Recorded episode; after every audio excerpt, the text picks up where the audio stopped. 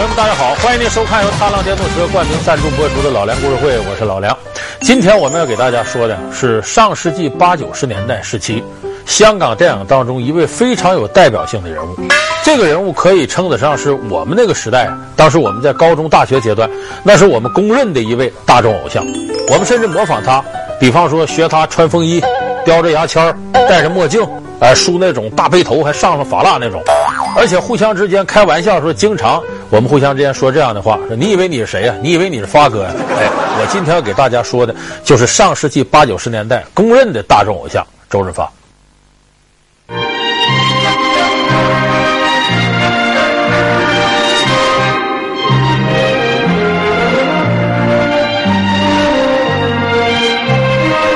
他是叱咤上海滩的许文强，是英雄本色的小马哥，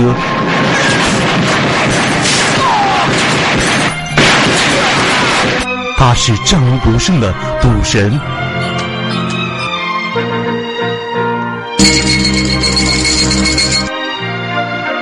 他是大气飘逸的李慕白，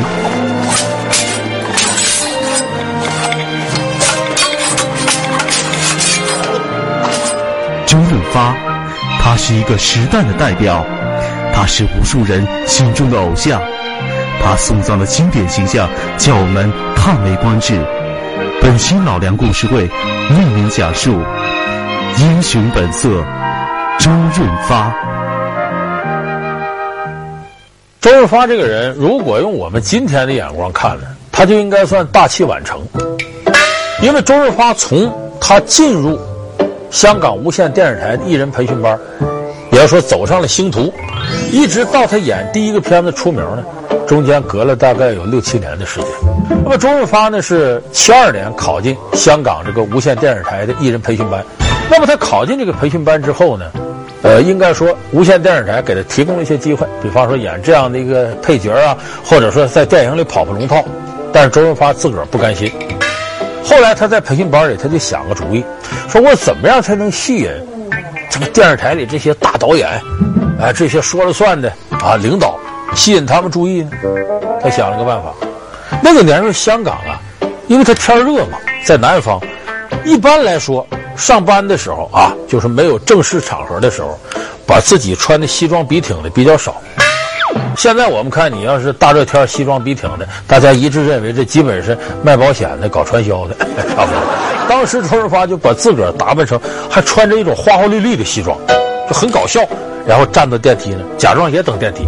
不一会儿，哪领导来上班了，周润发，哎，你好，你好，你好。不一会儿，这导演来，你好，你好，你好。他日复一日、年复一年的在电梯口这站着，这么时间长了呢，所有无线电视台这些导演制片。对他都有印象，那神经病那小伙子谁来着？哎，对他有印象，所以后来赶上拍《上海滩》的时候，当时是七十年代末，拍《上海滩》的时候呢，无线电视台觉得不应该再用老人了，咱得用新人。哎，一说到新人，大家脑子里突然想起来电梯口那位了。哎，那个挺挺像精神病的那个年轻人，挺帅气似的，大伙都想到他了。你看，这就是第一印象的好处。他使大伙记住他了，然后呢，这些导演把他找来，一看确实，哎，培训的演技不错，就这么着，周润发呀，那个时候开始走向了成名的这么个金光大道。周润发在上海滩中出色的饰演了许文强的形象，给人留下了深刻的印象，尤其是他与赵雅芝饰演的冯程程在雪中漫步的场景，更成为他的荧幕经典形象。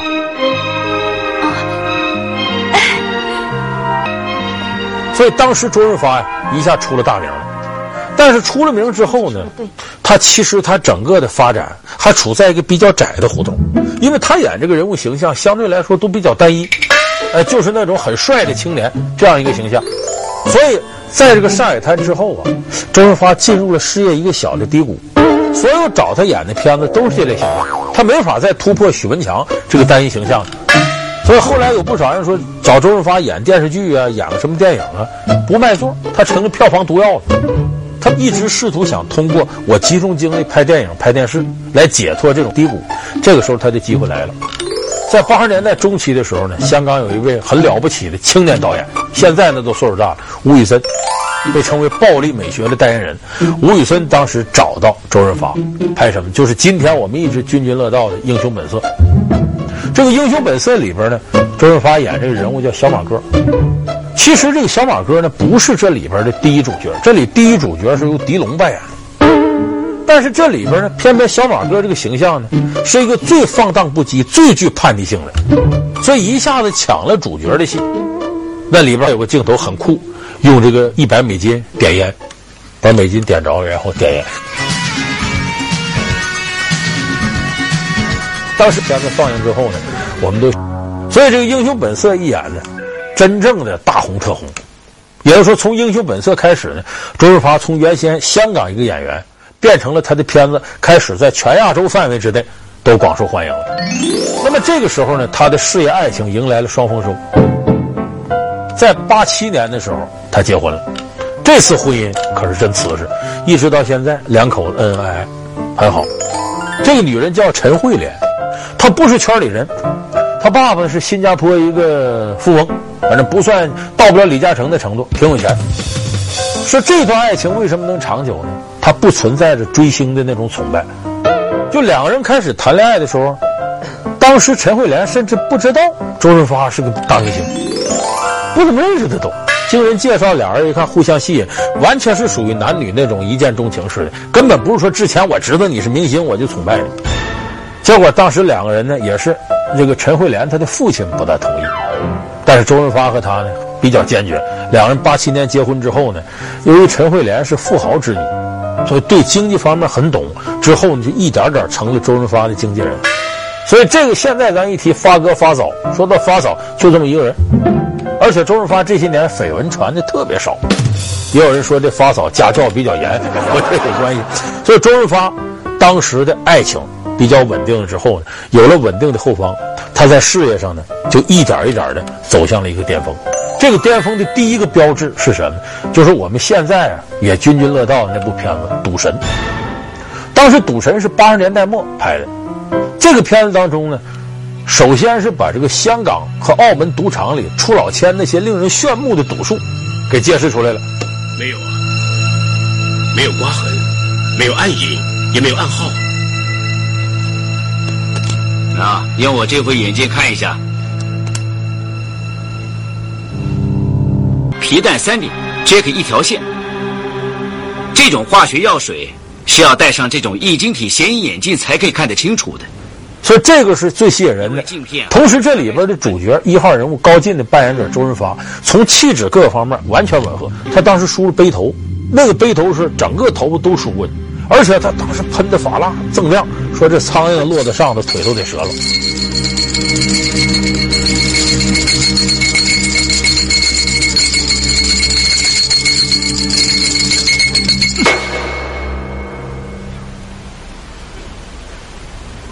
不好意思，刚才力量大了点儿。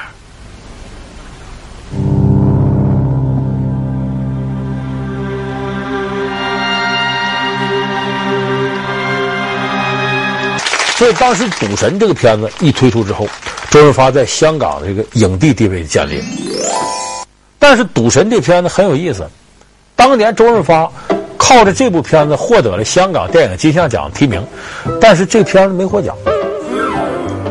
没有获奖是没获奖，周润发当年依旧是影帝，靠什么呢？靠他另一部片子，因为在拍《赌神》这一年呢，他接了另一部片子叫《阿郎的故事》。《阿郎的故事》严格意义上讲是个文艺片，它里边讲述的是呢，这个阿郎，周润发扮演阿郎，过去是个赛车手，也曾经有美满的家庭，还有个孩子。扮演他爱人的呢是台湾的演员张艾嘉。这个张艾嘉呀，咱们现在年轻人可能不熟悉。在我们那个年代，张艾嘉就是我们的梦中情人。因为一般每一个男孩子在他的成长期、青春期的时候，他心目当中理想那个梦中情人，往往都要比自己大一些。那么张艾嘉的年岁呢，比我们要大一块，而且张艾嘉是完全属于那种知性温柔，你从各个角度几乎挑不出这个女人什么毛病。所以张艾嘉当时凭着这个阿郎的故事啊，就超过了钟楚红和张曼玉。就我们当时看完这片，都觉得那将来自己老婆或者女朋友像张艾嘉这样，那是最好的。而张艾嘉确实也迷倒了一群人，包括罗大佑早期就暗恋张艾嘉，罗大佑的童年、光阴的故事，其实都是给张艾嘉写的。后来包括李宗盛写《爱的代价》，也是张艾嘉唱的。这后来李宗盛、罗大佑都承认，张艾嘉曾是他们那代的人共同的梦中情人。这个女人魅力很大。那么张艾嘉跟周润发在这部片子里的演绎荡气回肠。他说这赛车手，呃，最后没有珍惜自己的爱情婚姻，两个人分开了。分开过了多少年之后呢？这个阿郎，周润发演这个赛车手又悔悟了，觉得我应该珍惜这个，而且自己带孩子过了那些年也不容易，他要重回赛车场振作起来，把这个放荡不羁的长头也剪成短发，可是重新回到摩托车在赛车场的时候，因为一次意外倒下。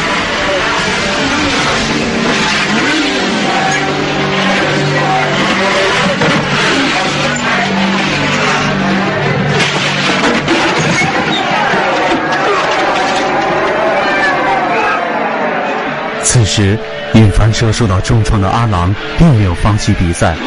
为了完成孩子和妻子的愿望，他又顽强地站了起来，向终点冲去。当他以第一名的身份冲过终点后，终因伤势太重，无法继续驾驶赛车，再次发生事故，倒在了比赛场地上。我听到传来的谁的声音，像那梦里无眠中的小河。我看到远去的谁的步伐，这种告别是哀伤的眼神。不明白你是为何你情愿。整个片子结尾就是在这个摩托车失事之后着火，然后这阿郎一脸是血倒在那，然后张艾嘉从场外冲进场地，带着孩子进来。这个片子之所以感人呢，周润发的演技是功不可没的，还有一点罗大佑在这个片子里的投入。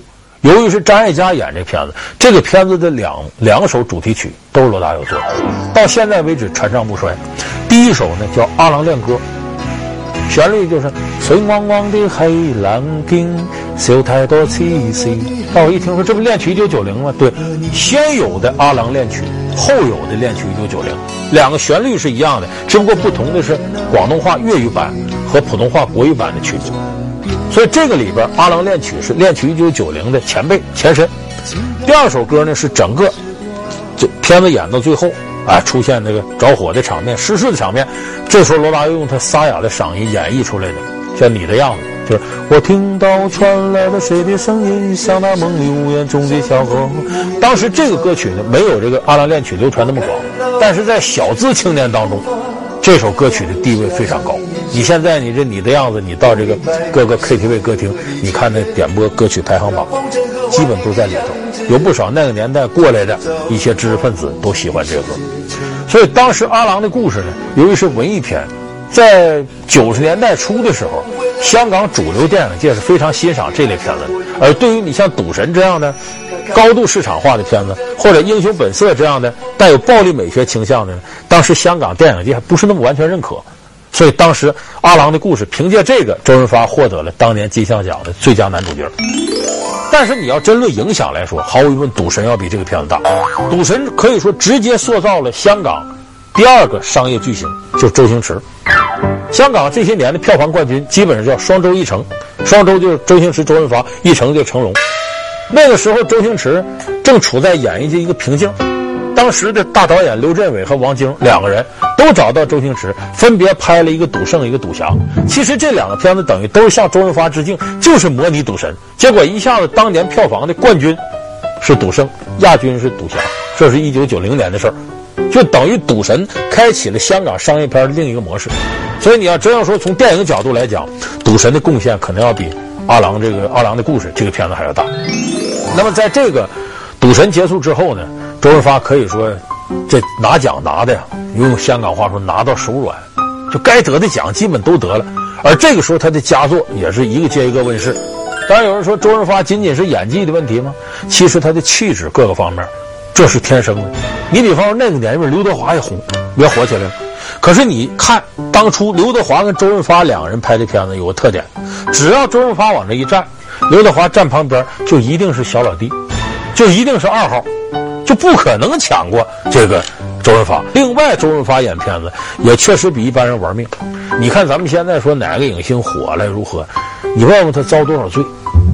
没有人会无缘无故就火起来，就有人捧你你就火，那火不起来，非得他身上有真能耐。如果没真能耐的，他也一定是玩命。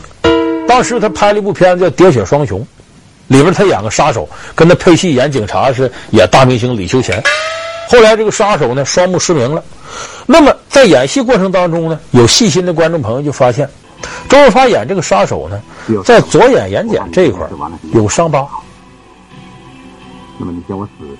啊、哦，说这是导演为了真实，不是，那是真伤疤。什么原因呢？拍戏过程当中出事故了。因为我们这枪战戏啊，你要打枪噼里啪啦噼里啪啦，这个子弹是半真半假。为什么叫半真半假呢？第一个不能有弹头，有弹头就把人打死了，就把这个弹头卸下去，其实就是个空弹壳。这弹壳里头呢，搁上一点火药，一打这玩意儿，嚓，有这效果。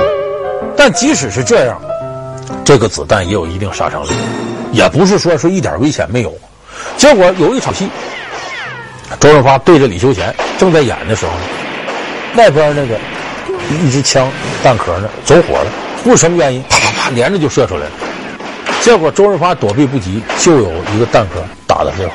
你琢磨琢磨，这差一点他这左眼就瞎，差点成独眼龙。所以当时呢，导演一看吓坏了，说这要出问题，那发哥成独眼龙可怎么得了？就说当时周润发也是冒着很大的风险来拍这些戏。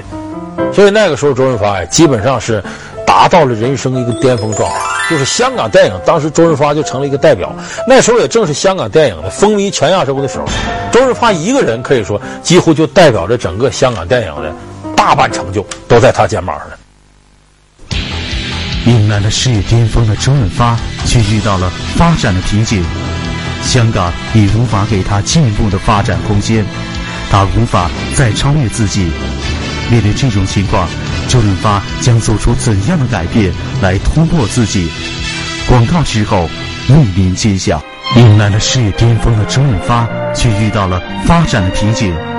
香港已无法给他进一步的发展空间，他无法再超越自己。面对这种情况，周润发将做出怎样的改变来突破自己？周润发一个人可以说几乎就代表着整个香港电影的大半成就都在他肩膀上。那么人走到这一步之后呢，周润发呢开始一点点减少拍电影的数量，他想追求精品。可是香港电影有这么一个特点，它的商业运作高度发达，能敏锐地抓住市场化当中的一些东西。但是你要说他想达到一个绝对的高度，那就需要你这个大导演、大演员通力合作，为了一个目的和理想。不惜牺牲一些商业价值才可能达到，但是周润发本人呢，又不习惯自己来做导演，他不同于后来的周星驰、成龙，为了把片子牢牢地抓在自己手里，他们两个人都要做导演、做独立制片人。周润发没有这些想法，他也认为自己没有那样的能力，所以当他无法突破自己的时候，他觉得香港已经不适合他发展。这个时候，周润发做了一个特别大胆的决定。你想，周润发当时已经成名的大腕了，他把全家都从香港搬到好莱坞。那时候他英语不行，从头学英语进军好莱坞，所以这一点当时令很多人都非常佩服他。说发哥这个年岁还有这样的胆识。那么到了好莱坞之后呢，他拍了几部片子，我记得第一部叫《雪仍未冷》，第二部叫《再战边缘》，这两部片子都没红起来。很多人觉得说周润发呀，你就动作戏行啊，而且你拍这个呃，比方类似我们看到的《纵横四海》这样经典的片子，你演绎的中国人之间的江湖豪情。你适合这个，美国人不讲江湖，美国人讲法治，你到那儿不见得行啊。所以很多人说说你回来吧，别在那儿混了。周润发不服气。接着第三部，他演一个泰国的国王，叫《安娜与国王》。这部戏很多人感觉周润发不光是打戏，也不光是演那种剧烈的兄弟情、江湖情，这种细腻的感情戏他也能演。这个戏的口碑就比前两部好多了。到拍第四部的时候，好莱坞认可他是个巨星了。这部就是非常著名的李安导演导的《卧虎藏龙》。《卧虎藏龙》里，周润发有非常大的突破。他首先一个呢，他过去周润发演的都是那种什么英雄，大侠也是那种狂放不羁的，嬉笑怒骂，好不随心。但是在这个《卧虎藏龙》里，他演的李慕白把自己收缩了，变成了一个哲学意义上的大侠。你可以说周润发在装大尾巴狼，但是这个境界在周润发以前所有的片子里都没有过。而且这部戏里边，他跟章子怡有一场戏在竹林里边打斗，这是整个《卧虎藏龙》经典中的经典。说《卧虎藏龙》呢，是周润发进军好莱坞，可以说一个台阶。在这个台阶之后，周润发成了在好莱坞这个领域之内也被认可的东方巨星。那么我们现在呢，看周润发拍了好多片子呢，把它归结为大侠呀、这个英雄啊、儿女情长啊。